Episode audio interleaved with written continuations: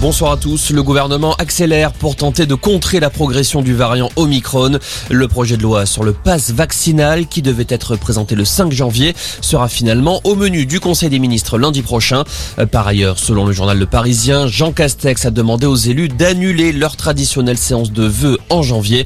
Le Premier ministre souhaite aussi que les contrôles des passes sanitaires soient renforcés dans les restaurants avec à la clé une possible verbalisation des clients. Pendant ce temps, la campagne de rappel bat son plein. Barre des 20 millions sera franchie aujourd'hui, selon le ministre de la Santé Olivier Véran. Les rendez-vous pour les premières doses sont eux aussi en nette augmentation. Plus de 42 000 rendez-vous ont été pris sur la plateforme Doctolib ce week-end. La course contre Omicron est lancée à travers le globe. Au Danemark, le variant est désormais dominant, moins d'un mois après sa première détection dans le pays. Là-bas, le nombre de cas vient de battre un record absolu, plus de 13 500 du jamais vu. Le pays nordique a accéléré sa campagne de vaccination tout en instaurant des mesures plus restrictives.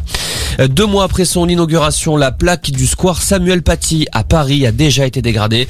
Selon la maire du 5e arrondissement, la référence au caractère islamiste de l'attaque du professeur a été effacée à la bombe. Une plainte a été déposée. La plaque a déjà été remise en état. Ce miracle aux États-Unis après les violentes tornades qui ont touché le pays il y a quelques jours. Dans le Kentucky, deux bébés ont été retrouvés vivants, protégés par une baignoire. Une baignoire pourtant emportée par la force des vents en même temps que le reste de la maison. Ce phénomène météo a fait plus de 80 morts. Et puis, le premier SMS de l'histoire vendu aux enchères aujourd'hui à Paris pour 107 000 euros, envoyé en 1992. Ce message contient seulement la phrase Merry Christmas, Joyeux Noël en français. Le nouvel acquéreur disposera du SMS sous forme de NFT, un certificat d'authenticité numérique. Voilà pour l'essentiel de l'info. Excellente fin d'après-midi.